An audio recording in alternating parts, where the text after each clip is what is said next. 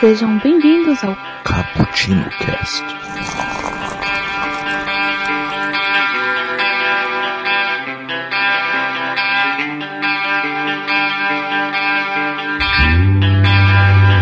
Yo, galera que adora um cappuccino.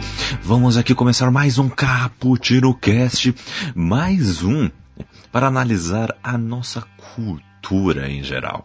Porque hoje vamos falar sobre o politicamente idiota. Não entendeu ainda? Vamos explicar isso para você. Aqui é o Kaique que passou uma tarde duelando uh, com, é, com cartas de Yu-Gi-Oh! aqui com, com a primaiada que tá aqui no quintal. Mas minha mãe chegou falando, eu já falei para parar de brincar com essas coisas de, do demônio. Né? E a gente saiu correndo uh, evitando retaliações. Aqui comigo está a Raquel, se apresente. Oi, aqui quem fala é a Raquel e eu passei minha tarde sem assistir TV porque agora ela tá muito censurada e tá demais pro meu gosto. Isso aí. E aqui também está a Lê, se apresente. Oi pessoal, eu sou a Lê e eu passei a tarde tomando café com o Frank Gallagher. Quem sabe da referência entende porque eu coloquei ele na lista. Depois eu falo Olha mais aí. sobre isso. Olha aí, teaser, teaser trailer. Bom, mas vamos lá então, galera. Uh, antes os nossos recadinhos cafeinados, porque vocês não podem passar desse cast aqui, deste minuto, sem conhecer o nosso site, o bookstimebrasil.com.br, que está modernizado, repaginado, prontinho para receber a sua visita, hein? Está muito legal, bem organizado, bem bonito. Então vá lá nos posts e comente conosco. Porque além dos nossos podcasts, também tem resenhas, críticas, poemas, contos e muito mais, viu? E também você pode comentar nas nossas redes sociais, arroba Bookstime Brasil, no Instagram e também no Twitter. E estamos no Facebook, facebook.com barra bookstime. Lá você irá nos achar também e bater um papo bem bacana, ok? E também temos o nosso e-mail. Mande e-mail pra gente, caputino com dois p's e dois c's, ponto btb, arroba gmail.com. Demoramos um pouquinho, mas a gente responde, viu? E é com carinho, tá? É, não, não, não se sinta mal. Quem sabe a gente abra aqui um bloco para comentar os comentários, hein? É, fica aqui Fica aqui o pedido, quem sabe. E também temos os nossos quadros. Ah, porque além desse Cappuccino Cast que sai toda quinta-feira, temos nas segundas o Expresso do Dia. Assim, a gente tenta que saia toda segunda, mas é difícil, viu? Onde analisamos cada livro, mangás ou quadrinho daquela forma aprofundada e em tamanho de expresso, ok? Cheio é, de profundidade, reflexões e também trazendo muitas informações sobre os autores e também sobre a obra em si. Também temos na primeira segunda-feira do mês o nosso 24 frames por café, onde analisamos, onde analisamos cada vertente do cinema. Uh, direção, é atuação, produção e por aí vai. Muito bom e bem didático. E no último, na última segunda-feira do mês, temos a playlist mais nerd da Podosfera, que é o Nerd Rock Café, onde pegamos um, um aspecto, algum assunto ainda da cultura nerd, como viagens no tempo, abertura de animes e por aí vai. E fazemos uma lista muito legal para você, viu? E também, ah, eu gostaria de trazer a novidade de que estamos no Spotify, viu? Estamos no Spotify, estamos no Deezer, estamos no TuneIn, estamos no ouvindo podcast, estamos em, em tudo que é canto. Então é só procurar o nosso, nosso nomezinho lá que vocês irão nos achar. Então vamos lá, gente. Vamos para a nossa pauta. Chegamos em um período de nosso presente século onde a idiotice ganhou forma. Viu? Ao tentar ser politicamente correto, as pessoas vão para um extremo em que mais atrapalham do que ajudam na conscientização das pessoas. Além disso, quem já é idiota por natureza acaba tendo desculpas aí para fazer o ridículo virar moda. Hoje vamos falar sobre tudo isso, além de também destilar alguns causos aqui para a nossa audiência que é sedenta por isso, viu? Mas, primeiramente, eu queria saber de vocês o seguinte: quando que vocês acham que uma pessoa ao tentar uh, conscientizar e falar, ó, oh, isso aqui é bullying, isso aqui pode ser entendido como preconceito, ah, não vamos fazer isso, não vamos fazer aquilo. Quando que vocês acham que esse politicamente correto acaba extrapolando? Começando contigo, Raquel, o que, que você acha? Nossa, tô falando, nossa, torcendo pra ser a última de, de jogar. Então, eu eu acho que hoje em dia fica. Eu acho que acaba sendo politicamente idiota quando a pessoa acaba sendo um, aponta o dedo para a outra de uma forma muito opressora. Entende? Hum. Não é deixa que de ser o outro oprimindo. Por exemplo, às vezes fala assim, ah, essa piadinha é de mau gosto. Tá, a piadinha às vezes pode até ser de mau gosto, mas você faz um drama tão grande com a piada que parece que isso tem tanto valor na sua vida e que, você sabe, eu não tô dizendo que o que é. Não tô relativizando o errado, entende? Sim. Tem muitas coisas que se fazia antigamente e você fala, caramba, isso não era certo. Mas, por exemplo, no humor, mesmo que tenha algumas coisas que você fala, ai, não é certo, às vezes você ri sabendo que é errado. Entende? Eu acho que é mais importante você saber o que é errado e não fazer realmente do que não fazer piada, sabe? Então às vezes você acaba focando tanto no não posso fazer piada, não posso comentar, não posso fazer uma chacota e esquece do realmente respeito. Então você deixa de ter o respeito pela pessoa porque ela não teve respeito sobre, por um outro assunto. Ou seja, você tá tendo uma falta de respeito com quem não tem respeito. É, é tipo aquelas piadas, né? Que quando mandam eles falam assim: se você rir, você vai pro inferno. é mais ou menos isso, né? É. é, é, é, complicado. E você, Ale, o que, que você acha? Olha, é, a minha opinião ela é complexa, então vou tentar é, estruturar aqui a ideia, ver se faz sentido e se não fizer, podem, podem comentar.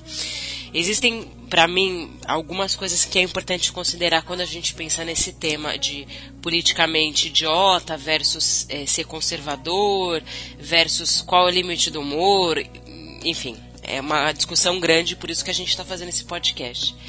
É, é muito importante é, o humor para coisas polêmicas, porque às vezes através do humor a gente consegue fazer uma crítica social. Eu acho isso incrível, tá? Então às vezes o humor ele serve para trazer um tema pesado através de uma leveza, né? Como você está fazendo humor, seja porque é, sei lá, você tá no stand-up ou porque você tá num filme e aí você coloca uma pitada ali de humor para tratar de uma coisa que é mais pesada. Eu acho muito válido. Mas por um outro lado, é, Kaique, é importante que hoje em dia, principalmente quem faz humor, e graças a Deus eu não tô nesse grupo porque eles estão ferrados, para não falar outra coisa, que tem algumas coisas que são problemas. Então, o racismo, por exemplo, Durante, muita, durante muitos anos ele foi tratado como uma. Vamos normatizar o racismo e eu faço uma piada. Então, como eu estou fazendo uma piada, eu fico normatizando uma coisa que é errada, que acho que é o que tem a ver com o que a Raquel falou. Então é, é, é, complicado. Eu não acho que você pode tudo, você pode fazer humor. Ah, então é humor, não tem limite, eu posso fazer piada com o que eu quiser. É importante você usar humor para falar de um tema mais complexo e polêmico e eu acho isso muito bom. Uhum. Mas, por outro lado, as pessoas têm que ser mais inteligentes na hora de fazer humor hoje em dia. E aí que é o desafio. Aí que tá difícil. Por isso que agora todo mundo fala que todo mundo tá mimizento. Não é que as pessoas estão mimizentas. É que hoje você pode falar mais abertamente. Olha, não é legal fazer uma piada de loira burra, porque não é toda loira que é burra. É, você não pode é, falar isso porque isso é muito machista. Ou você não pode falar aquilo porque é um preconceito. Então, é importante ter piadas inteligentes e falar de humor e fazer humor ou qualquer coisa assim de uma forma que você não ofenda. E sim, vai ter muita gente ofendida, porque hoje as pessoas estão falando mais. Não é que as pessoas não ficavam ofendidas antes, né? Então, se você pegar, eu, enfim, é, dar um exemplo aqui, você, não sei, ah, pode. Eu posso eu, eu concordo bastante, tá? Eu, é, foi mais ou menos isso que eu quis dizer. Eu acho que você entendeu, né? Que foi mais ou menos isso. Tem realmente coisas que não deveriam ser ditas, mas eu acho que ao mesmo tempo, quando você exagera no. Por exemplo, piadinha. Eu sou loira. Gente, se alguém faz uma piadinha de loira burra comigo, eu falo, tá bom, meu bem. Passa na minha faculdade, faz ela e depois você brinca, tá? Sabe, de boas. Eu não tenho eu não vou ficar. Oh meu Deus, porque um idiota me chamou de loira burra. Ah, minha vida vai acabar. Caramba, para mim ele é insignificante, então eu não vou dar tanto valor. Mas ao mesmo tempo eu não, eu não concordo. Eu acho que a pessoa devia pensar um pouquinho, mas não no sentido de fazer uma piadinha, no caso entre amigos. É mais no caso da pessoa fazer essas piadas no âmbito do global e mandar em todos os grupos do WhatsApp, sabe? E às vezes é, eu acho que às, às, vezes nem tanto com loira, mas mais com racismo, com gordo, com. Sabe? E às vezes não é uma piada. Ah, outra coisa com, com gordo. Às vezes é uma piadinha saudável com gordo. E tem outras que não são nada saudáveis. São totalmente preconceituosas. Então, mas sabe qual que é o problema, Raquel? É, e eu entendo o que você está dizendo. Eu dei um exemplo da piada de loira porque justamente eu não queria dar um exemplo mais pesado. Sim. É, já começar o cast fazendo coisa polêmica e falando de coisa difícil. Ah, quero, Mas eu quero polêmica. Dar esse exemplo justamente que ele é um exemplo mais leve, né? Mas assim, qual que é o problema da piada? A piada ela normatiza problemas sérios sociais. Então vamos falar de uma coisa mais pesada. É, então, é, ah, é, você brinca sempre assim. Eu vou, vou usar palavrão, tá, gente? Então você fala assim, ah, cu de bêbado não tem dono. Do tipo, se você tiver bebido muito, você não tem dono. Posso fazer o que eu quiser. É uma piada. Só que é uma piada que normatiza, se a gente parar pra pensar, o estupro. Então, só porque eu tô bêbada, eu posso ser Sim. abusada. E eu super entendi o que você tá falando. Mas, é, justamente, as piadas, dependendo da piada, dependendo do que é o tom, você está normatizando algo muito sério, né? contexto, e né? por um outro lado, que, que é o que Sim. eu quero concluir, que também não podemos deixar de fora, é que existe um conservadorismo muito grande, onde não tem mais espaço, e isso que está enchendo o saco, para você mesmo tendo uma piada que é inteligente, uma piada que é, que é crítica, ou às vezes não é nem piada, né? O, o Kaique não deu o exemplo das cartinhas e o Gui Okpo fala que é coisa do demônio. Meu, às vezes as coisas não são do demônio, às vezes não tem nada a ver, o desenho não vai te dar uma, uma convulsão. É, tem um monte de coisa que acontece que tem essa super proteção em crianças e adolescentes que você também não pode fazer nada. Por isso que falar nos anos 80, nos anos 90 a gente podia fazer muita coisa. Sim, fazia muita coisa que dava muita merda. Mas ao mesmo tempo, é, hoje em dia existe um, um- conservadorismo exagerado que chega à censura. Então, pra mim, esse ponto ele tem que ter o meio do É, caminho, e né? Outra coisa que eu acho que é. com- Então, outra coisa que é complicada hoje em dia, eu acho que temos extremos. Ao mesmo tempo que tem as pessoas que são super conservadoras e deixam as crianças em uma bolha, tem aquelas outras que deixam as crianças verem de tudo e tudo tá liberado, sabe? Uhum. Então eu acho que ficam em extremos. É, E você não tem o, você não consegue ter um equilíbrio. Então eu conheço muita gente que tem aquele caso da a criança só vê Discover Kids que é, que é- que é desenho para retardado, né? Porque eu sinto muito. Que tudo é bonitinho, você não pode chamar o. é, por exemplo, hoje em dia você não pode mais chamar o amiguinho e falar assim, ah, aquele amiguinho é burro. Aí fala assim, não, porque não existe criança burra. Então não existe criança inteligente. Se você está dizendo que não existe um, você está dizendo que não existe o outro também, sabe? E parece que ah, aí você tira do esforço da criança, ah não, porque isso vai acabar com a autoestima da criança. Em certos pontos, sim, concordo. Né? Você também não precisa escrachar a criança. Agora, se ela não tem esforço nenhum, você te falar alguma coisa assim, também não vai matar. Entende? Antigamente as crianças apanhavam tanto, hoje em dia você não pode dar um tapinha. Eu, eu acho que você viu como são extremos? Uns é, espancam a criança ou xingam a criança até, até não querer mais. E outros, ah, não pode falar que ele foi tonto, não pode falar que ele errou, que ele vai crescer traumatizado. Calma. é tá uma, Tem um meio termo tá aí. uma polarização em, em tudo, né? É isso que é, que é, que é complicado, né? E Mas assim, ah, o que eu É, queria outra, também... outra, posso dar outro exemplo de desenho? Pode, pode, pode. É, eu lembro de muito de Billy Mandy. Billy Mandy, hoje em dia, gente, isso nunca vai passar na televisão e deixariam as crianças assistir. Porque o Billy era um idiota. E o desenho mostrava que ele era um idiota. Entende? A Mandy mega pessimista e a morte junto com eles. A morte cuidando deles. É, era um desenho assim. Tinha muitas. é, eu acho que tinha um humor crítico muito inteligente. Que tinha muita coisa bacana pra passar. Mas hoje em dia você já não pode ter uma criança como idiota. Porque você tá mostrando que aquela criança é idiota. Então você não pode mais. Hum. Entende? É, olha, tá aí um bom exemplo, Kel. Vamos falar um pouco mais sobre esse desenho depois. É verdade, você não pode, você não pode ir para uma linha de censurar tudo é, sem nem conhecer, sem nem saber o contexto. É, mas ao mesmo tempo não dá para você ficar quieto se a pessoa tá fazendo alguma coisa, seja filme, série, quadrinho, é, HQ, não importa a mídia que seja, porque se a gente olhar para a história, tem gente que fez coisa muito errada. Então não dá para você ficar quieto, falar não, tudo bem, a gente pode fazer o que quiser. Eu acho que existe é, tem muito do contexto. Então às vezes você pode fazer a mesma ter a mesma contribuição, sei lá, fazer uma piada de gordo, né?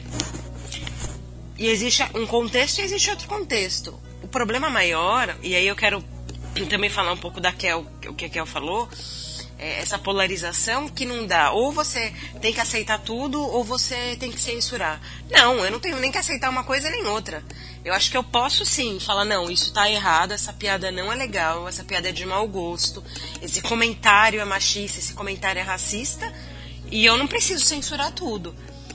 É, e por isso que hoje é difícil você construir qualquer coisa, seja ser humorista, ser roteirista, deve ser muito difícil, porque é um terreno muito muito arenoso, sabe? Se você pisar mais para lá, você cai no buraco, se você pisar mais para cá, você cai em outro. Mas ao mesmo tempo é importante ter essa discussão, porque senão as coisas não mudam, as, continua, as coisas continuam sendo como elas são, né? Então, eu posso, eu acho uma coisa que é interessante de de comentar sobre essa questão da censura que você falou. Também não dá para censurar tudo. É exatamente isso. Por exemplo, é, lendo clássicos da literatura nacional. Eu vou dar um exemplo que eu acho bem forte. Meu cortiço tem um racismo muito forte. Você percebe, é um racismo histórico, entende? Não, não é uma coisa que você fala, o autor foi. É, a intenção dele era ser racista. Não, era o contexto dele. Eu ouço isso, eu vejo isso. Tipo Monteiro Lobato? Não, é o. Aloysio de Azevedo. Ah, tá. Um cortiço. é, então, eu, eu vejo esse. Eu vejo esse racismo, eu acho triste. Mas eu acho que isso é para você aprender a mudar. Entende? Não é você pegar o livro e falar assim, vou fazer uma edição que é eu vou esconder isso aqui. Entende? Eu vou dizer mais ou menos como que é a frase do livro. Ele está descrevendo é o o português, né? O português que chegou, que é o cara que vai começar a construir o cortiço. Esqueci o nome dele, gente. É o Romo, João Romão. O João Romão. E ele dorme com uma negra. Ele é uma amiga que ele é, que ele encontrou, né? Ele comprou uma, ela trabalhava para um outro cara, ele comprou a banca de frutas que ela, para qual ela trabalhava, para ela trabalhar lá. Então, agora ela era dona. E eles juntos, né? Também com o dinheiro que ela ganhava ali, eles, é, ele usa, na verdade, ele usa do trabalho dela para construir o cortiço. E, e ele mora junto com ela, então, tipo, ele transa com ela, tem, tem toda a vida ali com ela. Só que ele não considera, ele não é esposo dela. E ele, de certo momento, ele pensa: caramba, eu não posso casar com ela porque ela é de uma raça inferior. Eu tenho que achar uma mulher da, do mesmo nível, né? E eu falei: caraca, como isso é horrível. Hum. Mas ao mesmo tempo eu não acho que a intenção do autor naquele momento era ser racista, entende? Eu acho que era tão comum para ele isso. Eu acho triste, eu acho, sabe? Eu acho realmente horrível isso. Sim. Mas eu acho que isso a gente tem que pegar isso para aprender e não agir da mesma forma. E não pegar e fazer uma nova adição e falar: "Ah, não, ele não disse isso". Sim, eu concordo em gênero e número grau. Você vai apagar a história porque a história foi errada? Não. Você tem coisas que aconteceram no passado que as pessoas vão escrever, vão fazer pinturas, vai ter filmes sobre isso, e é o contexto histórico da época. O que não caberia hoje é eu escrever uma história usando isso como algo normal. Uma coisa é eu falar, ah, a história que eu estou escrevendo é justamente para criticar, ele tem um outro contexto, eu usei o mesmo, a mesma situação, o mesmo cenário. Agora, eu hoje, em 2018, escrever uma história e falar que uma pessoa negra ela é inferior à pessoa branca, em 2018 já não cabe mais. E que bom que não cabe mais, porque se a gente não reclamasse e não falasse, ó, oh, isso não é normal, né, isso não é legal, não é bacana você falar tal coisa, as coisas estariam da mesma forma. Então é saudável criticar. Sim. Mas eu acho que a questão não é nem que hoje em dia não cabe, eu acho que nunca coube. Mas por certo tempo era aceitável. O errado era aceitado. E não é, era aceito. Não é porque uma coisa foi aceita por muito tempo que ela é certa. Uhum. Entende? Isso parece. E eu não sei porque hoje em dia parece que. Ah, já que tá sendo aceito, tá certo. Não é assim. Não é porque isso é aceito por tanto tempo que isso tá certo. Eu vejo isso também. E eu acho que uma coisa que dá pra gente. Uh, concordar muito e até dar um, um resumo é que, uh, primeiramente, não está errado ser, entre aspas, mimizentos com algumas coisas, né? Porque isso ajuda a conscientizar. Então, ok, até certo ponto, ser, entre aspas, novamente, politicamente correto, tá ok, tá certo, isso ajudou muito com o passar dos anos. Ao mesmo tempo, uh, o quem está ouvindo estas coisas, quem está lendo essas coisas, sejam de 2018 para 2018, ou seja, de 50, 60 anos atrás, tem que ter a maturidade ao ler, ao consumir isso também. De, como vocês disse, é, vocês mesmos disseram, é, contextualizar isso, aprender com isso e saber o que o, com o que você vai fazer com isso, com essa bagagem, a bagagem que você está adquirindo agora. E aí, o que, que você vai fazer em relação a isso? Uh, eu, é até um dos pontos principais, porque estamos fazendo esse cast também. O, e aí, o, isso é algo que você, ouvinte, sabe. Que você conversar sobre isso com qualquer pessoa, seja ela culta ou inculta, ela vai saber conversar contigo sobre isso, sobre piadas que eram feitas lá nos anos 80, 70, o que era normal naquele tempo e o que mudou para hoje tem muitas coisas boas. Ao mesmo tempo em que uh, tem hora ou outra em que falta essa maturidade também de reconhecer beleza. Isso aqui enriqueceu, isso aqui empobreceu, vamos seguir em frente. Né?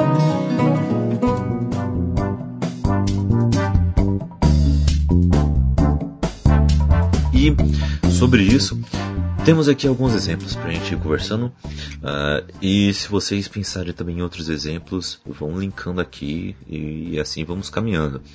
Uh, num primeiro exemplo que eu, que eu queria trazer aqui para vocês foi o que aconteceu uh, é, no, nos quadrinhos lá nos Estados Unidos nos anos 50, que foi a criação da Comics Code Authority, que, é uma, que era uma lei e que visava censurar os quadrinhos, uh, tanto da Marvel da DC nos seus primórdios, quando eram outros nomes, inclusive, uh, por entender que eles estimulavam mau comportamento nos jovens.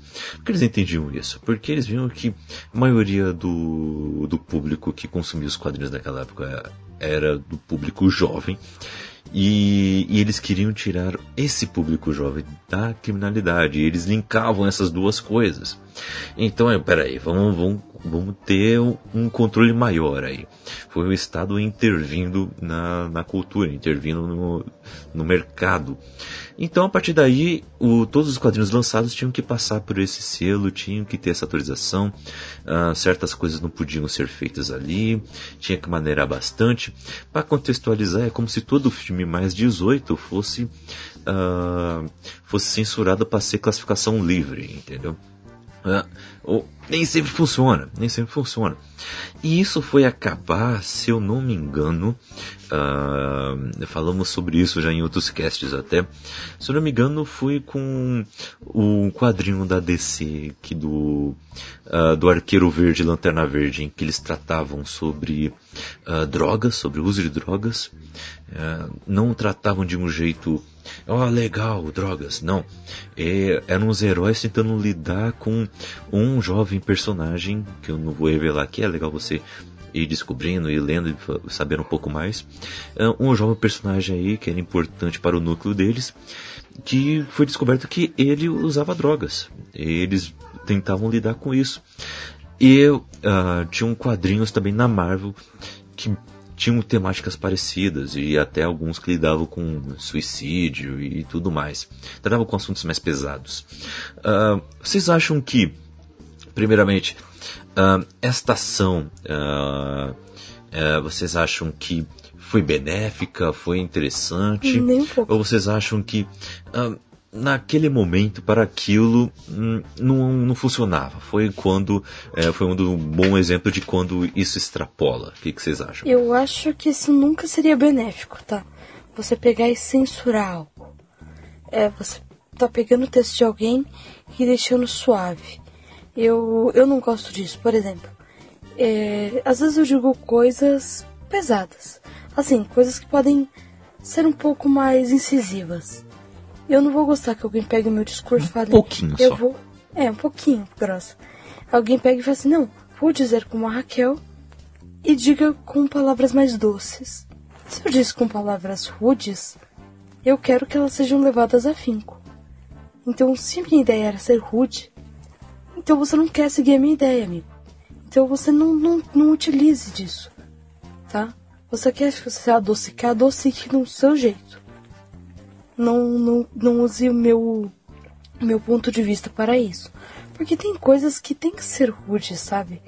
Eu acho, ah, porque não pode falar merda em desenho de criança, não pode falar isso, ou não pode ter aquilo outro. Ah, porque se eles souberem que drogas existem, serão influenciados. Meu amigo, criança, sabe, é, fica muito. Isso sim é o mimimi que atrapalha. A criança não pode saber sobre isso. Ela não pode é, saber da existência disso. Eu não estou dizendo que você tem que colocar em todos os desenhos drogas. Não estou dizendo isso. Eu estou dizendo que é o seguinte: se existe um, em, uma, em um desenho, em algum, algum conteúdo, né, no caso dos quadrinhos, se, se alguém tem que proibir, sejam os pais. E também não estou defendendo que os pais proíbam qualquer coisa. Estou dizendo o seguinte: não é dever do Estado intervir no que vai ou não vai para a cabeça das crianças. Isso é dever dos pais. Interessante, que ó. Gostei. É, acontece muito isso. Os pais eles não querem que as crianças tenham contato com isso ou com aquilo, porque acha que, sei lá, ah, então, é, dá aquele exemplo, né? Ah, então a criança, ela não pode é, ler Turma da Mônica, porque você vai instigar ela a ser uma criança violenta, porque a Mônica no gibi, ela é mais violenta.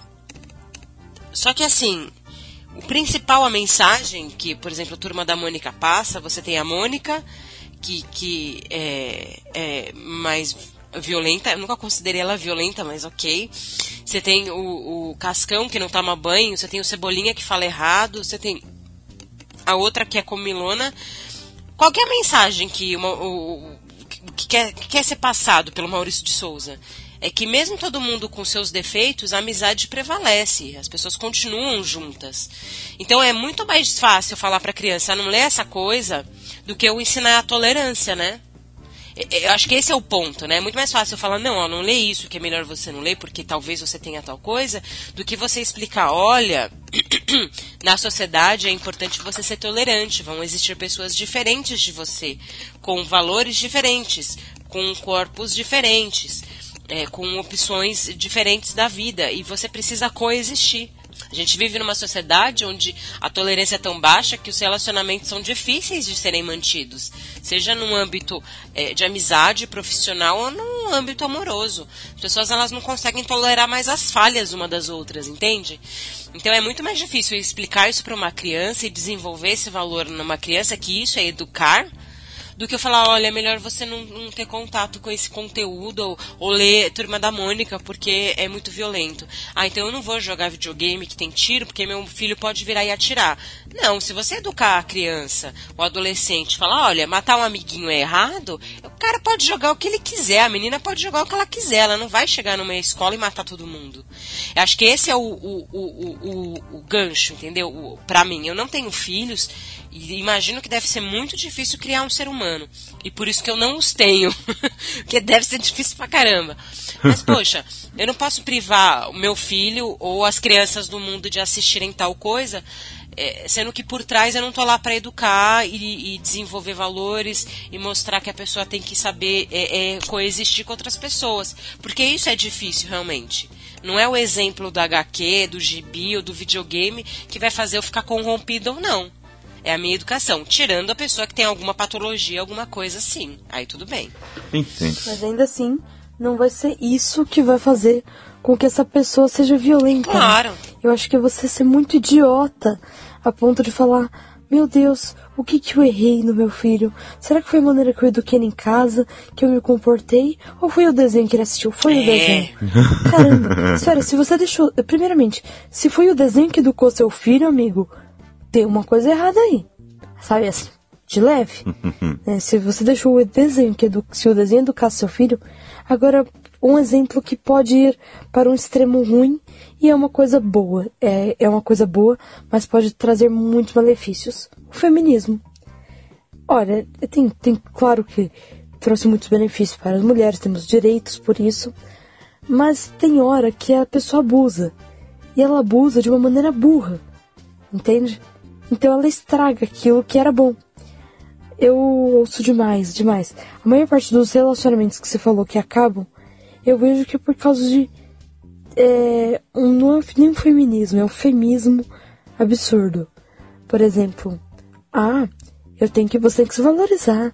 Não, se ele não te valoriza, e, e por vezes eu vejo relacionamentos que a menina tá com um cara que também tá passando por várias dificuldades, que tá em momentos difíceis, mas ela não pode entender porque ela é mulher e ele tem que dar todo o amor e se não tá dando todo para ela não não basta mais, não serve mais. Isso, é, isso não é feminismo, isso é burrice, entende? E é dado como isso, como... É egoísmo, né? É egoísmo, exatamente. E fica como isso, ah não, porque eu mereço toda atenção, eu mereço todo amor. Tudo bem, eu não tô dizendo que você não merece amor ou atenção, mas, caramba, tudo é uma via de duas mãos, sabe? Então você tem que pensar sempre no outro. É claro, né? Se o.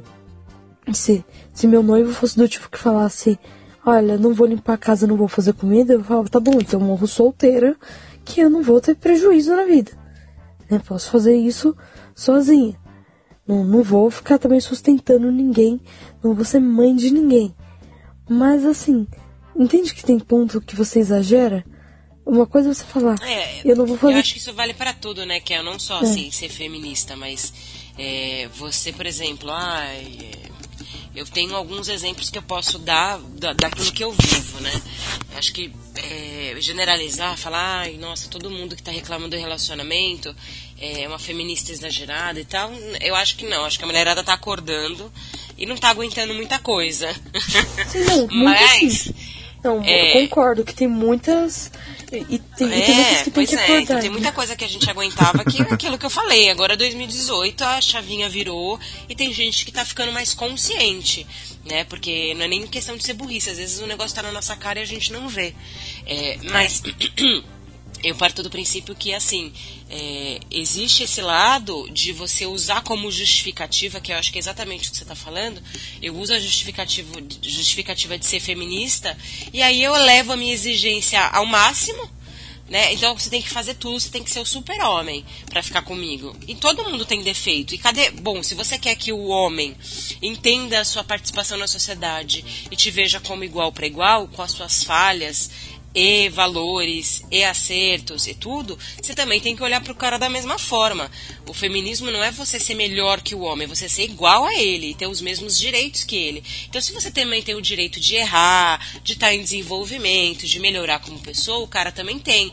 E para ele talvez seja até mais difícil, porque ele sempre é, foi ensinado que a mulher tinha que fazer tais coisas e agora a mulher não está fazendo mais. Ele também tem o direito dele de se perceber e se desenvolver e falar, putz, o que eu estou pensando aqui, o que eu estou fazendo aqui é errado. Mas isso vale para tudo, tá? Ah, eu, eu sempre fui bem gordinha, né? Todo mundo sabe, fiz redução do estômago, emagreci bastante, tal e tal. Então, eu sei bem o que é ser gorda, né? De você chegar e a pessoa te medir, de você estar tá comendo a pessoa fazer um comentário, de você chegar numa entrevista que a pessoa te adorou por telefone, e aí quando ela vê que você é gorda, ela não te aprova, você vê nitidamente que a questão é essa. Enfim, já aconteceu muita coisa. Agora, só porque agora eu estou magra, eu vou ser intolerante em quem é para quem é gordo? Não é todo gordo que quer emagrecer, que precisa emagrecer. Quem sou eu para falar do corpo do outro? Eu tomei essa decisão, que eu realmente tinha muita dificuldade de emagrecer, estava de saco cheio. Agora, se você está acima do peso, é obeso, é gordo, o nome que você queira dar, e você tá bem com você mesmo, você não você tá, tá confortável, ok. Outro dia na mesa eu vou dar esse exemplo rápido que eu acho que vale a pena. A menina tava falando assim, ai gente, dei uma engordadinha, acho que eu preciso emagrecer. O que, que todo mundo fez? Não! Você tá maravilhosa, imagina, não precisa. Aí eu sempre falo isso, né, agora, que eu já emagreci, que eu já engordei bastante. Gente, ninguém tem que falar nada. Se você acha que você tem que emagrecer, emagreça. Você acha que você tem que perder 2, 3 quilinhos? Emagreça. Porque se você ficar o tempo todo ouvindo a opinião alheia, todo mundo vai amenizar. Vai falar que você nunca precisa emagrecer até o ponto que você está com 130 quilos. Então, se você acha que você tem que emagrecer, não fica perguntando a opinião alheia. Você acha que você tem que namorar com fulano? Namore com fulano. Você acha que você tem que pintar o seu cabelo de azul? Pinte seu cabelo de azul. É, por gentileza, tá? Confirme se o fulano quer namorar com é, você. É, não vai namorar com um coleguinha de forma obrigada, né? É verdade. Não vai namorar com... Então, assim, se você quer emagrecer, faz o negócio certo. Você não quer emagrecer, não emagrece. Você quer namorar com um homem, você namora. Quer namorar com mulher, você namora com mulher. Você quer ter um, um poliamor, tem um poliamor. Agora, você começar a definir regra porque você é feminista, porque você é, é, é fitness, porque você tem tal religião, aí o bicho pega. Tem, desde que seja algo legal, né? A gente não está defendendo para você fazer coisas ilegais, mas desde que, desde que seja algo legal, juridicamente falando, você não vai matar ninguém, não vai abusar de ninguém, faz o que você quiser com sua vida, seu corpo, suas regras. Agora, não venha querer definir coisas por conta de uma ideia, de uma ideologia, de um contexto, de uma religião, da sua opinião. Você tira do cu e quer que todo mundo aceite, entende? Eu acho que é mais ou menos isso que acontece hoje, esse extremismo. Ah, eu acredito que isso é bom, então eu vou forçar todo mundo goela abaixo que isso é bom né? É difícil fazer tal coisa, é difícil educar a criança, então vou, que nem a Raquel falou, é mais fácil responsabilizar a, a televisão, falando que a televisão ela está influenciando meu filho. Se você acha que a televisão está influenciando seu filho, você joga sua televisão fora e não tem a televisão em casa, é uma escolha sua. Né? Você não é obrigado a assistir televisão. Nunca, nunca ninguém na minha vida, tenho 31 anos, colocou uma arma na minha cabeça e me obrigou a assistir TV. Né? A gente tem o livre-arbítrio, justamente para a gente ter esse poder de escolha, a liberdade tem que imperar. Se a censura imperar, a gente perde isso. E eu queria saber de vocês uma, um, a opinião de vocês sobre duas coisas também. Uh, teve dois casos aqui que eu achei peculiares. Eu gostaria da opinião de vocês sobre isso. Uh, primeiro, um educador aí chegou, analisou e fez um artigo uh, de, sei lá, trocentas milhares de, de caracteres, falando que Turma da Mônica estimula bullying, estimula preconceito e tudo mais, com as suas aventurinhas e tirinhas, né? Beleza, beleza. E aí, Teve também o caso em que teve uma, uma igreja neopentecostal que queria é, parar a circulação uh, da graphic novel do Motoqueiro Fantasma, Estrada para Danação, porque falavam que era apologia ao demo. E eu, claro que não conseguiram, mas foi, um, foi uma confusão aí, gerou algum, algumas tretas nas redes sociais. Não estou aqui falando que uh, quem vem de igreja da mesma corrente teológica é assim, não, só estou citando que foi uma igreja que tem isso, outras pessoas, até da própria igreja, nem pensam uh, da mesma maneira, mas o caso é que uh, um grupo de uma sociedade, por uh, achar que, peraí, isso aqui muitos jovens estão consumindo, mas as crianças estão consumindo, temos que tomar cuidado, olha só. E esse, essa conservação tão grande acaba trazendo esses casos que são no mínimo peculiares. Uh, o, o, que vocês acham também sobre esse caso mais nacional, digamos? Aconteceu aqui no nosso Brasilzão, nesse século XXI. Uh, ah, vocês acham que realmente tá demais? Uh, ou até que ficar com um olhinho aí nessas coisinhas tem que faz a diferença. Então, eu sobre o motoqueiro fantasma, mesmo que tenha alguma apologia, alguma analogia, simplesmente não leia. Se ele quisesse indicar assim, olha, crianças aqui da igreja, não leiam isso. É uma indicação dele, as crianças tinham o direito de decidir ler ou não. Entende? Outra coisa é você proibir. Entende? É, eu acho que é isso aí que tá o problema. O problema não é você recomendar, por exemplo, eu não gosto de certo assunto e falo pro, pro Kaique, olha, isso aqui fala de certo assunto que eu não gosto e eu acho que você também não gosta. não recomendo que você leia. Outra coisa é eu pegar do Kaique, queimar e falar, você não pode ler. Sabe que eu acho que é o problema disso tudo, Sim. gente? Hum. É, não sei se vai fazer sentido para vocês, mas eu vou tentar dar um exemplo aqui. É, e de forma nenhuma a gente quer ofender qualquer religião, tá, gente? Mas é, eu, todo mundo sabe, mas eu sou psicóloga. Então, quando você faz uma faculdade, dependendo da sua área, tem algumas coisas que você vê com outro olhar. Tem hora, tem hora que eu vejo com o meu olhar e tem hora que eu olho com o olhar de psicólogo. Não tem jeito, né? E eu lembro é, que eu estava ainda fazendo faculdade, ou no final do curso, alguma coisa assim, faz um tempo isso. E eu estava dentro de um centro espírita. E no centro espírita estava tendo uma palestra, não sei o que, falando sobre reencarnação e tudo mais, e tal, tal, tal.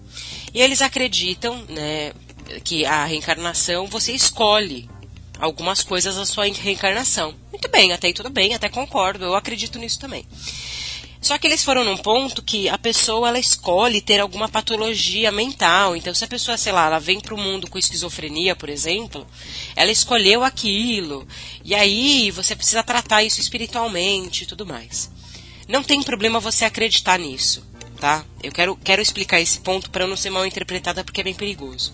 Não tem problema nenhum. O que você não pode é falar que todo, que todo mundo que é esquizofrênico não pode tomar remédio porque tem que ir no centro espírita, entende?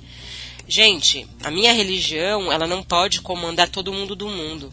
Então, a mesma coisa nessa igreja aí. Ah, a igreja, ela acredita que o demônio é algo ruim.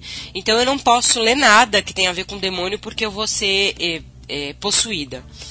Não é assim que funciona. Primeiro que eu não posso, mesmo na ciência, né? Então, eu respeito muito a ciência, tá? É, mas se você acredita no criacionismo e eu acredito na evolução, por mais que eu possa aprovar a evolução, eu não posso falar que você que acredita no criacionismo você está errado. É, é o que você acredita.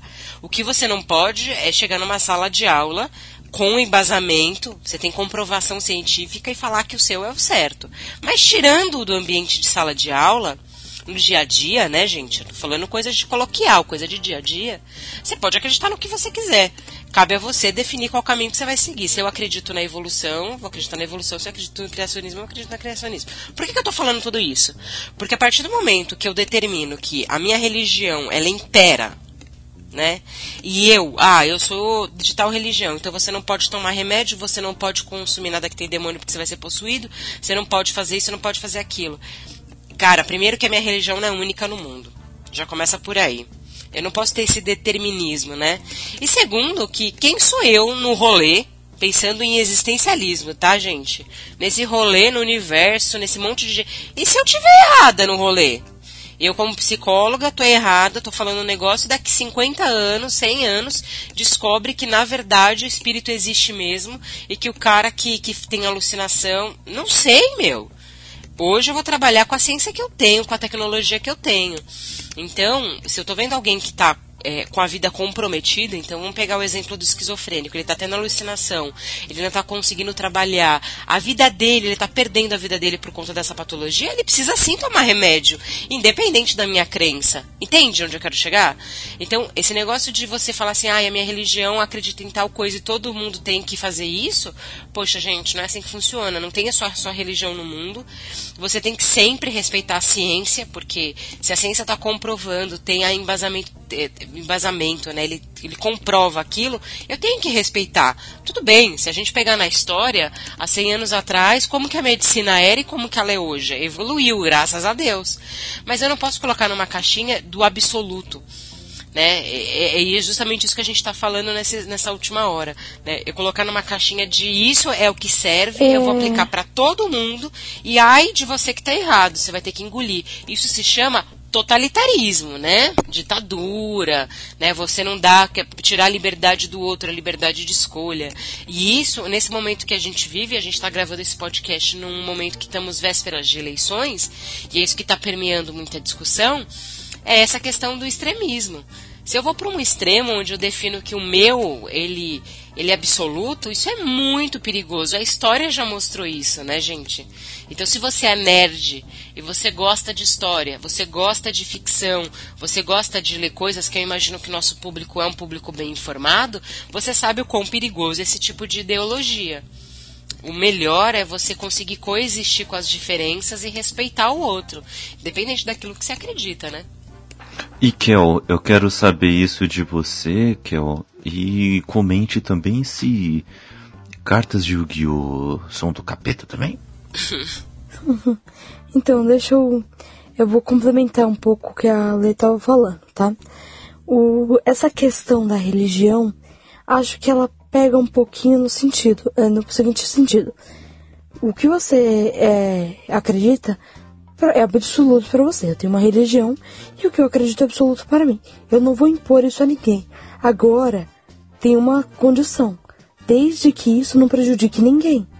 Tem religiões, por exemplo, que se a, a criança nascer e a religião acreditar que ela está amaldiçoada, eles enterram a criança viva. Isso já não é questão mais de religião. Isso é uma questão de uma vida. Entendeu? Já, já muda um pouquinho o contexto. Aí você já não tá mais falando. Que é a questão que ela falou também do esquizofrênico. Você não tá mais falando só de tipo, ah, porque eu acredito que ele que escolheu isso. Tá bom, mas no momento ele tá passando, correndo um risco de vida e ele vai ser tratado. Entende? Então eu acho que tem que ter esse limite. Você, tudo bem, a sua religião até tal momento. Ah, porque minha religião não acredita em médicos. Tá bom, mas na hora que a pessoa levou um tiro, você vai não deixar ela né, ser socorrida porque a sua religião, que nem a religião dela, nem sabe quem é essa pessoa, não, não deixa que ela seja socorrida. Entende?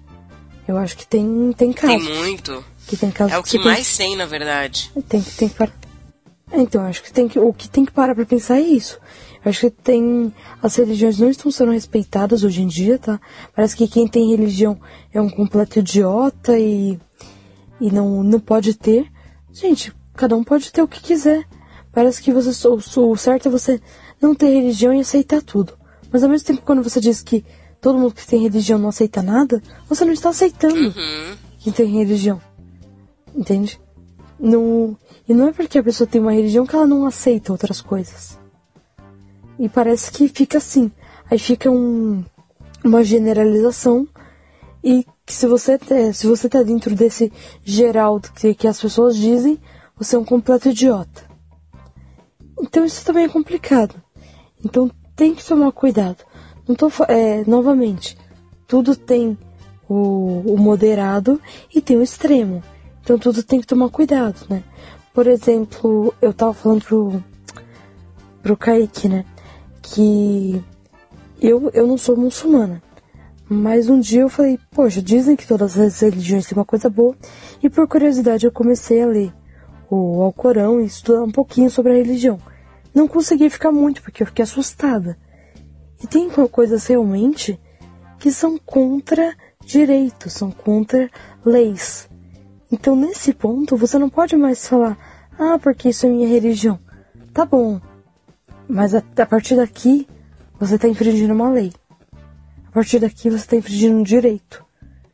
Então, enquanto você tá para você, isso tá legal para você e isso não prejudica mais ninguém, ok. Agora, no momento que isso prejudica outras pessoas, isso já não é mais um problema só seu, é um problema de todo mundo. E sobre cartas de Yu-Gi-Oh! É, nunca entendi essa das cartas de Yu-Gi-Oh! serem do, do demônio, né? Eu sempre joguei, nunca tive problema. É... Pelo menos com meus pais. É culpa do. É culpa... Nunca, nunca ligaram. Até porque a mitologia. É culpa do Gilberto Barros, entendeu? É, ele fez aquele programinha lá e fez um monte de gente jogar cartas de Yu-Gi-Oh! no lixo, entendeu? Não lembro. eu, eu não lembro disso, mas o. O que eu sei é o seguinte, que cartas de Yu-Gi-Oh! é baseada em mitologia egípcia, né? Então nada tem a ver com, com demônio, né? Até porque na mitologia egípcia existem tipos de deuses ali, semideuses, mas em si eles não são demônios. Exatamente, exatamente.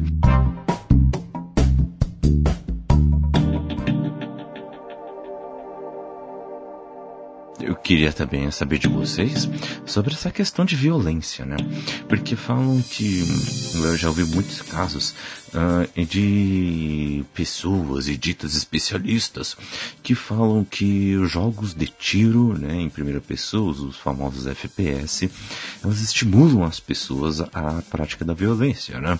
E falam que casos como aqueles em que acontecem é, lamentavelmente bastante no, nos Estados Unidos, em que crianças vão lá, é, conseguem legalmente, é, é bom de, é, colocar isso aqui, né?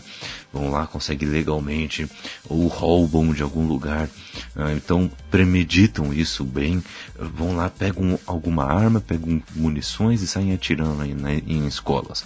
Falam que a culpa disso é dos, são dos jogos de tiro, entendeu? E colocam a culpa em especial em um jogo que é GTA. O GTA realmente é um jogo em que você é um criminoso, você faz, você pratica vários crimes no jogo, beleza, é realmente isso, não podemos negar, é fato, tá na história do jogo, desde o do primeiro lá do PlayStation 1.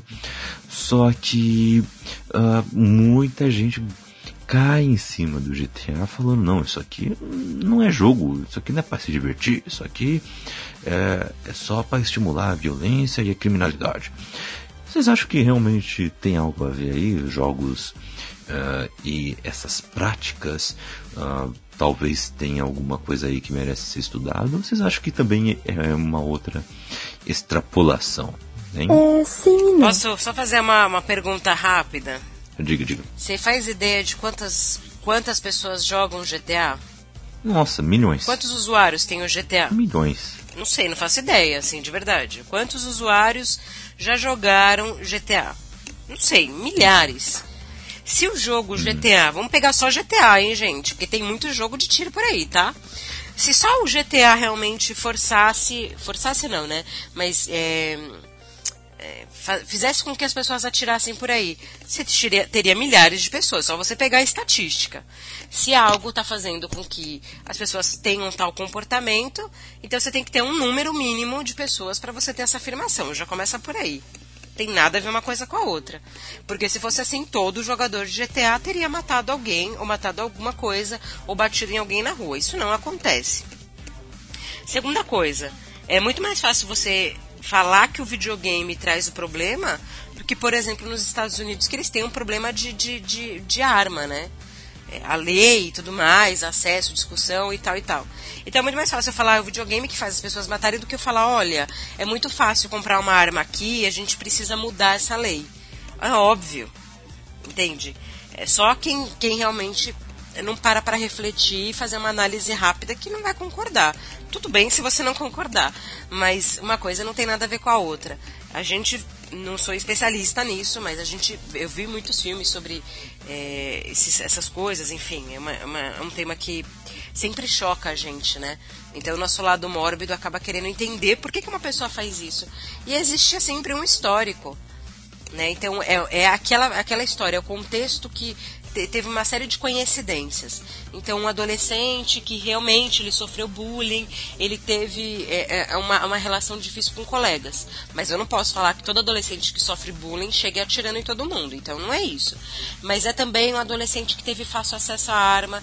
E se tivesse investigado mais, porque geralmente essas pessoas acabaram morrendo, com certeza era uma pessoa que tinha alguma patologia algum desvio, alguma coisa que fez ela chegar e matar um monte de colega de classe. O terrorismo, Não né? dá pra falar que foi só a arma, é, é, ou o terrorismo. Alguma coisa aconteceu, é uma junção de fatores. Ninguém chega e mata um monte de gente na sala de aula porque jogou videogame, ou porque teve acesso à alma, à arma, desculpa, ou porque sofreu bullying. Entende? Porque um monte de gente sofre bullying todos os dias não faz isso. Um monte de adolescente nos Estados Unidos, por exemplo, tem acesso à arma e não mata todo mundo. E um monte de gente joga videogame. É, é, a gente tem que parar de começar a querer categorizar as coisas por um único aspecto. Ah, então a pessoa matou porque ela assistiu tal filme ou porque ela jogou tal jogo. Gente, não. A pessoa matou por uma série de coisas. Somos seres humanos, seres humanos são complexos. O que não dá pra gente, e a gente volta pra mesma questão, polarizar. Ah, eu fiz isso por conta daquilo, é por conta disso que eu fiz tal coisa. Não. Quando você toma uma atitude dessa, tem uma série de questões que influenciam, né? É, então, eu já acho que pode ter a ver. Acho que são pouquíssimos casos. Eu, eu também concordo que não é isso, tá? Não é porque você não tem que proibir esse tipo de jogo, nem nada do tipo. Mas acredito que tem pessoas que têm a mente extremamente fraca e que conseguem e que não conseguem mais discernir entre certo e errado. Então qualquer ponto de vista que você apresente para ela, ela dá como certo. Aí você fala, você tá falando de GTA? Não somente. Por exemplo, La Casa de Papel. É uma série até que eu não achei, não é um roteiro uau, mas tem um ritmo Ali bacana. adora La Casa de Papel. Ela apresenta uma série de Nossa, eu criminosos. odeio La Casa de Papel. É, eu acho que ele tem um ritmo muito bom, mas o, o roteiro acho bem. bem simples, sabe? Nada demais. Mas a, a questão é a seguinte: ela mostra dois pontos de vista, dos policiais e dos criminosos. Após terem lançado a série, algum grupo de pessoas aqui no Brasil tentou imitar a série e fez um roubo com as roupas da, de La Casa de Papel. Ou seja, ela não consegue discernir entre, mesmo que seja esse ponto de vista que foi aplicado na série, ela não consegue discernir entre o que é certo e o que é errado. Então, a mesmo que esse tenha sido o lado que ele foi apresentado, não é porque foi apresentado dessa forma que é o certo. Eu ouvi, eu vi isso de uma pessoa que, sabe, é, era um clube de leitura, era um, um clube do livro, né? Estávamos discutindo laranja mecânica e uma, uma das moças participantes disse que estava quase feliz com a prisão do protagonista de Laranja Mecânica e depois falou: Mas caramba, tadinho, ele é o protagonista. O fato dele ser protagonista, ou na ideia do livro, é você não ir ao favor dele. É você entender o ponto de vista dele, entender que ele está errado o tempo todo. E a pessoa não consegue entender, ela não consegue discernir. E que não, não é porque esse daqui não é o ponto de vista principal que é o certo. Entende? Não é porque sua amiga tá te contando a história e ela que tá te contando que ela é a certa na discussão. Sim, sim, sem sombra de dúvida. É que nem aquele, aquele livro do Capote, A Sangue Frio, que ele conta a história da, do assassinato da. Esqueci o nome agora. Que ele fala, ele, ele fala de um assassinato no interior, enfim. E ele vai lá estudar, entender o que aconteceu, entrevista todo mundo. E quem lê o livro acha que ele tá do lado do, do assassino. Gente, ele não está do lado de ninguém, ele só colheu os fatos e está tá entregando um livro praticamente investigativo. É, mas a pessoa, se você de repente. É, não sei, é que é difícil a gente conversar com alguém, mas é, provavelmente alguém que cometeu um crime, é, mesmo um assassinato, essa pessoa talvez seja legal de conversar. A pessoa não é só assassina. Por mais errado que seja, gente, não estou defendendo o assassinato, pelo amor de Deus. Mas vocês entendem? O ser humano, ele não é só aquilo. Eu não sou só filha. Eu sou irmã, eu sou profissional, eu sou. É, gravo podcast, eu tenho gatos, a gente tem vários papéis na sociedade. E claro, não estou de forma nenhuma relativizando ou falando que é certo fazer coisa errada e ilegal. Mas com certeza vai ter uma pessoa que teve um fez um ato muito errado e que de repente em algum assunto a pessoa é super interessante do mesmo jeito que você tem de repente um mendigo na rua que está morando em situação de rua e que o cara é super inteligente você tem de tudo na sociedade né então é, E você também É. encontra muitas pessoas que estão em caso cargo de supervisão e são extremamente burras, tá bom? Isso se encontra bastante Claro, também. você tem líderes que são super fracos, você tem pessoas é, que são analfabetas e que são super inteligentes, porque a inteligente não está no fato da pessoa saber ler. Às vezes a pessoa é sábia e ela não sabe ler. Então, é, é, acho que esse é o ponto que a gente quer é, falar nesse podcast sobre ser politicamente idiota, é você entender que, assim, eu posso consumir alguma coisa, assistir um filme, jogar um videogame, e que não necessariamente eu tenho que sair por aí matando pessoas e assaltando lugares e fazendo coisas erradas. Eu posso consumir algo que é, é, moralmente é, questionável. Então, por exemplo, vou dar o exemplo que eu falei lá no início, e as pessoas podem ficar curiosas, né? Eu falei que eu tomei café com, com o Frank Gallagher. O Frank Gallagher é o pai da família da série Shameless quem já assistiu essa série sabe bem do que eu tô falando. Porque é uma, é uma família que moralmente ela é questionável. Ela toma decisões que moralmente você fala, putz, eu não faria tal coisa. Não é porque eu assisto a série que eu faço a mesma coisa que eles. Mas eu assisto, eu paro para pensar, poxa, que difícil que deve ser essa situação. Olha, que engraçado que essa situação. E nossa, que errado que é isso. E eu não saio fazendo. Você pode consumir alguma coisa assistir um filme, uma série, ver uma pintura, ir no teatro, ler um livro e não necessariamente você vai fazer aquilo que a, a, aquele conteúdo está dizendo para você fazer. Não é porque eu assisto um youtuber tomando banho de Nutella que eu vou chegar na minha casa e vou fazer a mesma coisa. Talvez eu vou olhar para isso e falar: nossa, que idiotice. Nossa, ele gastou meu essa grana com Nutella. Nossa, ele tem Nutella no cu dele. Como é que ele vai limpar isso depois? E simplesmente terminar o vídeo e seguir com a minha vida. Né? A gente pode e deve consumir coisas que são questionáveis saudáveis, até para a gente fazer uma autorreflexão. Mas não significa que eu vou sair por aí fazendo. Mas, de novo, não é todo mundo que tem esse discernimento, né? Quest... Eu acho que a questão. Eu acho que aí, essa é a questão. Você ter o discernimento e a autorreflexão. Entende? Eu, e é isso que as pessoas não estão tendo, tanto para um lado como para o outro. Olha, nesse exemplo que demos, tanto do videogame uhum. como do, do livro, né? Por exemplo, Capitães da Areia. Eu acredito que quando foi lançado esse livro, nenhum grupo se formou chamado Capitães da Areia que, que roubava e estuprava. Uhum. Acredito que não. Mas, se fosse nos dias de hoje, era provável. Por quê? As pessoas um iam proibir, falar, não, isso aqui é absurdo, isso aqui é errado. É errado, mas é uma crítica, amigo. Tá? Tá mostrando que tá errado e você tem que entender isso. Essa é a ideia. Agora, ou as pessoas não iam entender isso, ou outras pessoas iam concordar com isso, porque concordam com tudo que leem, mesmo que essa não seja a ideia. Então você tem que aprender a refletir.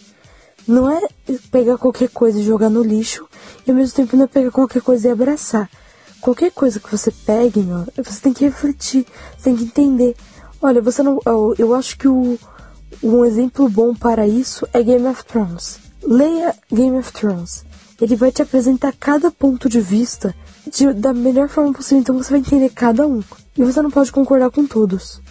E apesar do que a descrição do George R. Martin e como ele diz, dá vontade de você falar, caramba, eu entendo todos tão bem que eu não sei nem mais para quem eu tô, quem eu tô do lado. De tão bem que ele explica. Mas ao mesmo tempo você tem que saber o que é certo e o que é errado, entendendo ou não qual é o ponto de vista dessa pessoa. Essa é a questão do assassino, né? Que é a questão tanto do Mind Hunter como do, do seu livro, né, Kaique? Nas Sombras da Mente. Nossa. Não é porque a pessoa é uma, né, a pessoa é uma assassina que ela não tem um ponto de vista. Você tem que entender o ponto de vista? Sim, entenda. Mas você não tem que levar isso para você. É isso, tem que ter análise crítica. Sim, e eu, eu só queria comentar uma coisa que eu tava pensando. É, que eu tava pensando aqui, que eu acho que é importante é, incluir. Gente, quando uma pessoa. É, eu vou pegar o seu exemplo, tá? É, por exemplo, o cara assistiu La Casa de Papel e foi lá e assaltou um banco vestido de La Casa de Papel. Às vezes a gente assiste coisas e às vezes é uma linha muito, muito tênue entre você virar fã e você ficar obcecado. E eu acredito que as pessoas que assistem algo e fazem algo baseado em algum conteúdo fictício ou pode até ser biográfico, não importa, mas eu assisti a série e eu cortei meu cabelo, achei bonito. Isso é uma coisa. Mas a gente tem que sempre considerar que no universo tem aquele público que às vezes fica obcecado. A gente às vezes fica obcecado por algumas coisas, né? Quem maratona série, é, começa a assistir um filme que assiste tudo daquele diretor, ou descobre um autor novo, isso é de certa forma uma obsessão. Só que às vezes, dependendo do contexto, é uma obsessão não saudável. A pessoa assiste, sei lá, um filme vê um cara que é um psicopata, cria uma afinidade com o cara e quer cometer o crime igual o cara. Então vai acontecer isso. Não estamos aqui dizendo que isso não acontece. É um fenômeno que com certeza deve acontecer no mundo. Não tenho exemplos para dar, mas deve acontecer. Alguém deve ter assistido alguma coisa e falar: Nossa, eu queria ser igual esse cara, então eu vou fazer tal coisa. Isso é claro, por um lado mais negativo, tá, gente? Você olhar uma coisa e achar bonito e, e, e reproduzir não tem problema nenhum. A gente faz isso o tempo todo. Eu tô falando para casos mais, mais críticos, mais graves, coisas mais complexas, mais difíceis e e principalmente coisas mais erradas, né? Mas É, tirando a obsessão, é, é, só você usar o discernimento. Eu assisto o conteúdo e sigo em frente. A gente já falou disso, eu não vou ficar repetindo. Mas com certeza tem um cara que é obsessivo. Vai ter o cara que se inspirou em um filme para cometer um crime, um serial killer, não sei da onde. Com certeza isso deve ter acontecido já na história. Eu não tenho exemplo para dar, mas deve ter acontecido. Aí é diferente, Sim. porque Ah, Ah. eu, dou, eu dou exemplo direto É, do Jack o Estripador. A referência Ah, é é Estudo? Vermelho. Porque a primeira morte dele, ele deixou É. duas cápsulas do lado. Igualzinho, e tinha acabado de ser lançado um estudo em vermelho, que é é o que onde acontece, tem as cápsulas do lado. Então você concorda que tem tudo a ver, né? Isso é uma coisa, ser obcecado, você. E vai acontecer, gente, não tem como, né? A gente tá falando justamente do aspecto do ser humano, né? Mas vocês concordam? Não sei se vocês concordam comigo, mas não é uma exceção. A gente não tem eh, diz 500 casos de pessoas que assistiram, sei lá, hum, tanto de gente que já assistiu Laranja Mecânica fazendo o que esse rapaz fez. É sempre a exceção. É um cara mais obcecado, é um cara que tinha algum desvio de caráter, algum desvio, alguma coisa assim, que se inspirou e foi lá e reproduziu. É sempre a exceção e não a regra. Então a gente não pode falar que o, o filme, ai, todo mundo foi lá e começou a matar todo mundo, bater em todo mundo. Para, né? Mas eu concordo com uma coisa, todo mundo que assistiu o filme deveria ler o livro, tá bom? Que o filme tá incompleto. Leia o livro que você também não. Você entende o final, sabe? Fica bem legal. Sugiro. Vamos gravar um. Super recomendo. Vamos gravar um cappuccino sobre laranja mecânica. A gente tem que explicar isso. É, muita gente deu usando Kubrick, né, Iago? Mas então, Pois é.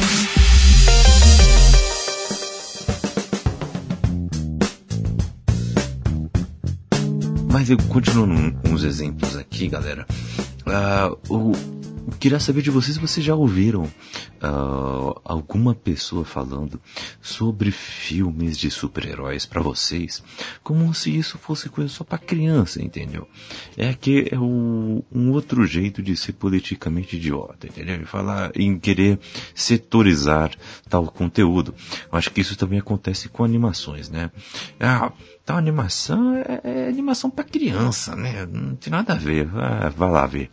Vai lá assistir Toy Story, vai lá assistir o Aure e, e me fala se é só pra criança mesmo, ou se é pra todos os públicos também. Então, É, eu aposto que essa pessoa vai dizer que sim, porque ela não tem como entender. é, Ela não tem a capacidade de interpretar.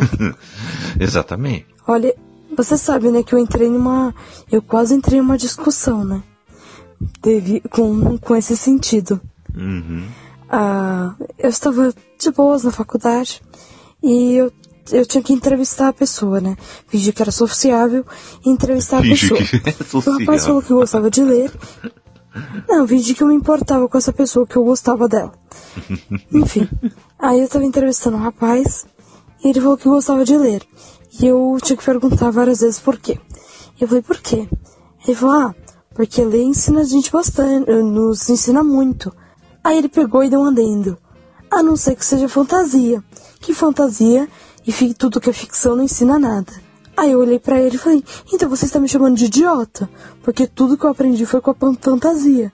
E ele ficou tipo, Nossa. eu falei assim, se você não sabe aprender com fantasia, isso não é uma coisa que a fantasia não sabe ensinar. Quer dizer que você não sabe aprender. Então quer dizer que você é cego. E não que ali não tem luz. E eu fiquei muito brava. E parei de falar com ele, claramente, né?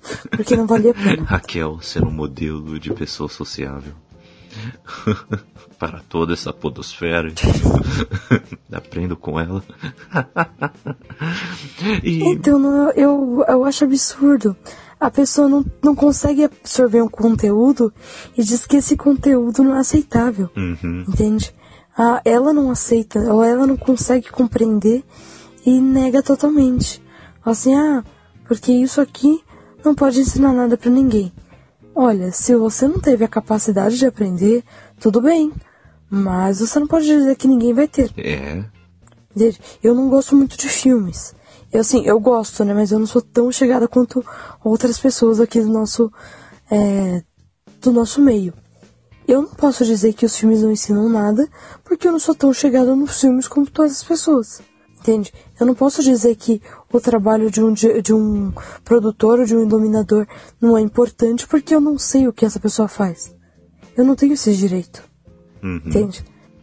É, é verdade, Kel. Eu acho. é, você falar, ah, isso aqui é pra criança, isso é muito bobinho. É assim, é que eu acho que as pessoas têm um conceito de bobinho diferente do meu, simplesmente. Ok, permaneça com seu conceito de bobinho, eu me permaneço com o meu, cada um morre com o seu e assim, olha, coexistimos. Né? Mas assim, a pessoa assiste romance e comédias românticas e romances eróticos e fala, não, isso é adulto, isso é legal. E eu não vejo conteúdo nenhum. Enquanto eu vejo um desenho, eu acho, caramba, esse desenho tá falando sobre. Por exemplo, eu, no nosso especial sobre Pixar eu falei. E chorei sobre quase todos. Só de falar, né? Assistindo então, choro pra caramba com os filmes da Pixar. Vida de inseto. Caraca, fala sobre escravidão. Procurando Nemo, fala sobre transtornos mentais e físicos, né? Deficiências. É, é muita coisa bacana, muita coisa que se passa nessas animações. Enquanto você. Mas tudo bem, isso daí para criança isso é bobinho. Agora você vê uma história que toda vez é a pessoa que se apaixona pela outra e tem um terceiro e no final a pessoa fica com o segundo. Essa é a moral da história, tá? Acabou aí. Pode pular metade do filme, faço isso várias vezes. então, tipo assim, isso não é bobo. Mas aquilo é bobo. Não sei. No meu conceito, isso é muito mais bobo. Isso é muito mais superficial. Então. Fazer o que, né? Cada um tem seu conceito de bobo. E o que, eu, o que eu quero dizer é o seguinte: quando a pessoa diz, ah, porque isso aqui. É, são poucas as vezes que eu discuto como eu discuti com um rapaz. Porque quando alguém me diz uma coisa dessa, eu não tenho esperança nenhuma que essa pessoa vai mudar ou que vai entender o meu ponto de vista. Entende? Quando eu acho que a pessoa pode ter alguma esperança, eu explico. Normalmente eu não tenho mais essa esperança. Aprendendo tutorial da vida sobre como ser sociável com, e ter esperança na humanidade com Raquel Cortez Machado. É, é assim vamos indo. e o Ale, eu quero saber de você o seguinte. Uh, o, hoje em dia também o que está acontecendo é que temos uh, várias obras que são nada politicamente corretas que estão ganhando espaço aí, viu? Uh, por exemplo, o, o Deadpool, os dois filmes que foram lançados para mais de 18 anos nos cinemas fizeram um belo de um sucesso e ele é nada politicamente correto, digamos. Uh, uh, nas HQs e também nas séries do Preacher está fazendo o seu sucesso, inclusive tentaram uh, impedir também circulação de quadrinhos lá nos Estados Unidos. Uh, também não conseguiram, mas deu aí o que falar. Um, The Walking Dead nos quadrinhos trata violência daquele jeito. The Boys é uma HQ que também é desse jeito. E vai ter uma série na Amazon chegando aí. E desenhos, como Rick and Morty, como os Simpsons também. O que, que você acha que está acontecendo para essas obras ganharem esse espaço? Você acha que as pessoas estão se cansando desse, uh, de muitas pessoas extrapolando nessa questão do politicamente correto? Ou, ou você acha que está apenas na qualidade em si destas coisas? Não sei se, se a gente consegue enquadrar nessas duas coisas. É, não sou especialista na, mídia e tudo mais, mas a gente sempre teve, né? Simpsons está aí há mais de 20 anos, né? E apesar de Simpsons ser bem soft, quando a gente compara, por exemplo, com Rick e Morty, as piadas e tudo mais, durante muito tempo Simpsons foi uma referência de um desenho mais politicamente incorreto, né? É, eu acho que é importante ter esse tipo de mídia para você dar risada, você olhar e falar, nossa, eu não faria isso, mas putz, é engraçado, é, você é, é, avaliar contextos e tudo mais. É, sempre vai ter, sempre vai ter algum, seja série, filme, é, e existe, por exemplo, o seu humor, né? Por exemplo, eu tenho um humor mais ácido. Eu gosto mais de ironia. Eu gosto desse tipo de humor. Aquele humor mais pastelão, eu já não acho tanta graça. E tudo bem, não tem problema nenhum. Não tô falando que o humor pastelão é melhor ou pior, né? Eu acho que tem que haver essa, essa, diversidade nos conteúdos, porque a gente tem uma diversidade no dia a dia. Tem gente que gosta de uma coisa e outras pessoas gostam de outra. E, uhum. e vai ter conteúdo para tudo. Você vai ter um desenho que é mais infantil mesmo, porque você tem crianças de dois aninhos assistindo desenho hoje em dia. Você tem a, a, o eletrônico hoje está na vida, na sociedade, que há 10 anos atrás não tinha. Então você vai ter muito desenho que é para, de repente, crianças de um aninho, que é diferente para uma criança de 12 anos, que vai ser diferente para um adolescente, que é diferente para a gente que é adulto. Então, você quer colocar o seu filho para assistir Rick Mori, é metade das coisas ele não vai entender e talvez ele vai até se divertir. Cabe você como pai, como educador, enfim, como o adulto ali da situação que está criando um outro ser humano, ver se ele pode ou não assistir isso. Existe a classificação etária justamente para você ter uma régua, né? Então, a Deadpool é maior de 18, é um filme de super-herói, mas uma criança de 12 anos ela não deveria estar assistindo isso. Por quê? Você pode confundir a cabeça dela, ela pode assistir uma coisa que não é pra idade dela, ficar impressionada. Tem várias coisas que podem acontecer. Então a classificação ela é importante. Ao contraponto, que você pode assistir uma animação de criança, tipo Toy Story, como a gente deu o exemplo, que, poxa, a criança vai se divertir, não tem nada ali de, de agressivo e tal, e você, adulto, vai pegar uma outra camada, uma outra profundidade. E aí são desenhos que são geniais, porque você consegue trazer o público infantil que vai consumir aquele desenho desenho, mas o adulto que vai levar essa criança, ele também curte a experiência. Né? A gente teve essa semana que estreou o Pé Grande, né? Era Pé Grande, alguma coisa assim, um desenho novo aí e que o pessoal está falando que é um desenho para criança, mas tem uma mensagem legal. Então, que bacana quando a pessoa consegue criar um conteúdo que para idades tão diferentes, eu tô falando de uma criança de 8 anos e um adulto de 30, um adulto de 35, sei lá, o pai e o filho, ele vai conseguir consumir o mesmo conteúdo junto em família. Isso é muito legal, porque você aproxima. Né? Você não exclui. Agora, tem coisa que é para uma idade, tem coisa que é para outra. Tem coisa que tem um humor mais ácido, um humor mais irônico, tem coisa que tem um humor mais pastelão, e vai ter coisa que vai ter um humor que para você você não vai dar risada e para outra pessoa ela vai dar gargalhada, porque cada um vem com a sua bagagem, a sua história, né, de vida, e aquilo é engraçado ou não por causa de você e tudo que você é construído. Agora, é, se as pessoas estão mais ou menos tolerantes e tal, eu acho que hoje em dia a galera tá criticando demais, que é importante a crítica, a gente também já falou disso, mas vai continuar tendo conteúdos por aí que é pra cutucar, que é pra parar pra gente pensar e tudo bem, né? Eu assisto Preacher e eu entendo, por exemplo, o humor do Preacher, dos irmãos Coen, por exemplo, eu sou fã. Então, por exemplo, quando eu indico Fargo, né, que é uma série que eu acho que é incrível, eu sei que não é um humor para todo mundo. Ao contraponto, por exemplo, que eu assisto Crazy Ex-Girlfriend, que é um musical e que tem várias críticas para nós mulheres, que eu sei que não é para todo mundo, mas que é muito bom e que é um humor mais mais óbvio, mais mais bobinho, vamos dizer assim. Então, se a pessoa acha que aquilo é bobo, que é muito infantil, que é muito inocente, é só ela não assistir, né? Eu não tô aqui para falar, nossa, essa pessoa ela é, ai, o humor dela é muito bobo. Não, ok, ela tem a bagagem dela, ela vai gostar de outras coisas diferentes da minha. De novo, gente, posso estar sendo repetitiva nesse podcast, mas é porque eu acho que é válido o comentário. Eu sou da opinião de vamos democratizar Vamos fazer coisas que todo mundo pode assistir. Se há um conteúdo que é mais ofensivo, mais sensível, algumas idades não vão assistir, algumas pessoas não vão assistir nunca. Tem gente que não gosta de filme de terror, não importa a idade, não gosta de ver muito sangue e tudo bem né? Não é porque o filme está aí que todo mundo tem que assistir, não é porque o livro existe que todo mundo tem que ler.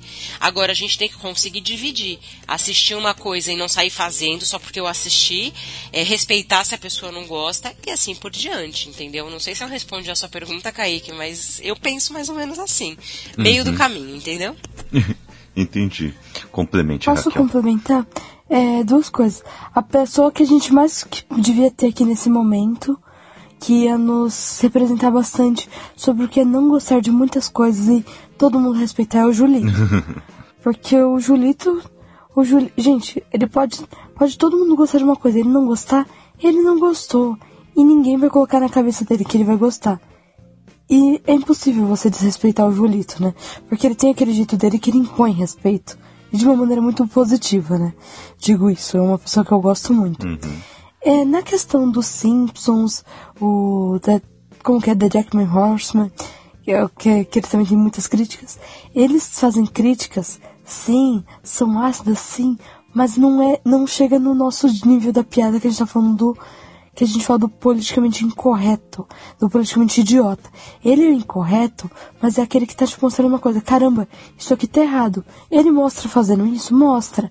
Mas ele tá mostrando, ele tá criticando. Entende? Eu acho que o que a gente tem que, que, tem que se preocupar é quando a pessoa esquece que isso aí é uma crítica construtiva e, e joga isso daí como se fosse uma piada machista. Não é uma piada. Ele está demonstrando uma situação para criticar. E eu acho que as pessoas podem acabar confundindo isso. Mas eu acho que é até inteligente, você acaba crescendo bastante com esse tipo de humor. Eu gosto, né? Não tô dizendo que todo mundo tem que gostar, mas eu acho interessante, acho que dá pra crescer bastante. Eu, eu tô com, com vocês também nessas coisas. Eu acho que uh, eles estão ganhando força por causa disso. É um politicamente incorreto, mas com conteúdo tem algo aí a comunicar, né? Talvez menos em Deadpool. Eu acho que Deadpool ele é para ser uma sátira de tudo que é gênero ao mesmo tempo. Ele é um, é um personagem que está ali para arrancar risada sobre qualquer assunto uh, custe o que custar, então muitas vezes é apelativo, fica ruim, mas muitas vezes ele acerta em cheio e você dá risada até envergonhado, tipo, putz, não acredito que eu tô dando risada disso, mas você está. Ah. Então, uh, são coisas interessantes, mas tem coisas aqui também que não tem este humor, mas trazem histórias bem desenvolvidas, uh, como The Boys, por exemplo. É uma HQ que eu não li toda, uh, todos os volumes, mas eu comecei a ler um pouquinho no stand em um desses eventos de HQ e eu não conseguia parar de ler porque era uma história muito bem desenvolvida, pesada, pesada sim, bem pesada. mas a história dele é muito bem desenvolvida, ela critica tudo e todos, quem está no poder, quem não está no poder, e isso é excelente. E é uma das coisas que eu gosto em, uh, em no The Walking Dead também, principalmente nos quadrinhos. Eu acho que os quadrinhos são melhores do que a série. Porque uh, o jeito como é tratada a violência ali, uh, muitas vezes de um jeito gore, é, é interessante porque você entra na mente dos personagens e isso te ajuda na imersão da história. E isso é interessante. Se o, a violência, né? O, o, falamos isso bastante no cast sobre obras sangrentas, né? Obras sanguinolentas. e que se a violência é bem é bem é, utilizada, tem ali um porquê, a obra ganha muito com isso. Agora, quando não, perde, perde feio. Né? E isso é interessante uh, como estas obras estão ganhando sucesso aí, utilizando esse politicamente incorreto.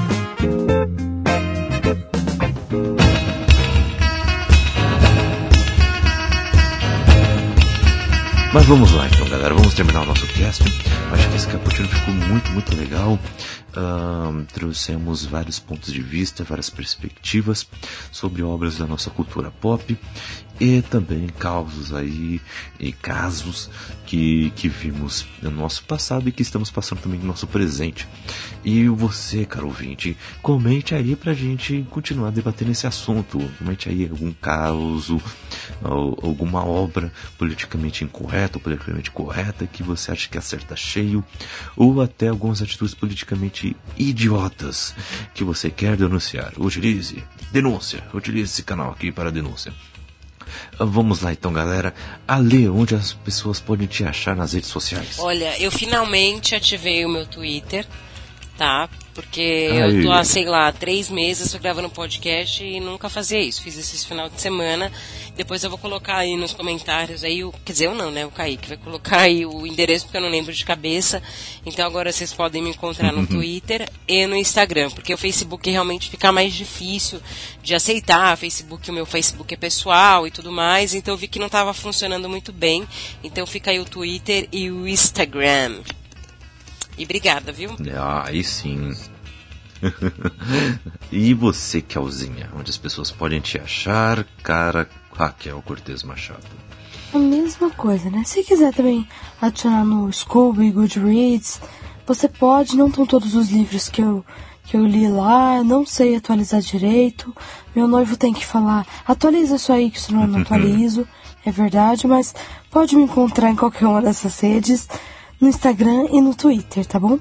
Não recomendo que me sigam. É um, pode ser um péssimo negócio, mas caso queira. Sou lá. Eu sou Kel Machado. Sou Kel Machado com zero no final. Arroba Kel Machado com zero no final no Instagram. E no Twitter eu sou arroba Kelsey Machado. Sempre dou risada quando a Kel fala. Vocês podem me achar nas redes sociais, mas eu não recomendo isso. eu acho muito engraçado. Não, não é que eu não quero que me sigam. Pode me seguir, mas eu já informo que não é uma coisa muito boa. entende? Não é lá aquelas coisas, não vou fazer propaganda enganosa. Bem isso. E vocês podem me achar também no Twitter e no Instagram, arroba CKZKaique, e no Scoob e no Goodreads, que ao contrário da minha noiva, eu atualizo. Eu atualizo, eu não consigo partir para outro livro sem atualizar nessas redes sociais. É, eu sou meio metódico nisso. Então, vamos lá, vamos debater sobre as nossas leituras e interagir sobre isso. E eu e a Kiel lançamos um livro, um e-book no na Amazon. É de suspense policial, uh, tem, um, tem um quê de, uh, de fantasia, tem um, tem um quê de, de terror, negócio. Ficção é, científica. Tá, tá da hora. Então, é, entre lá no, no link que está aí na descrição, que está mais barato do que pastor de feira. Ficamos por aqui. Fique com Deus e você é politicamente correto.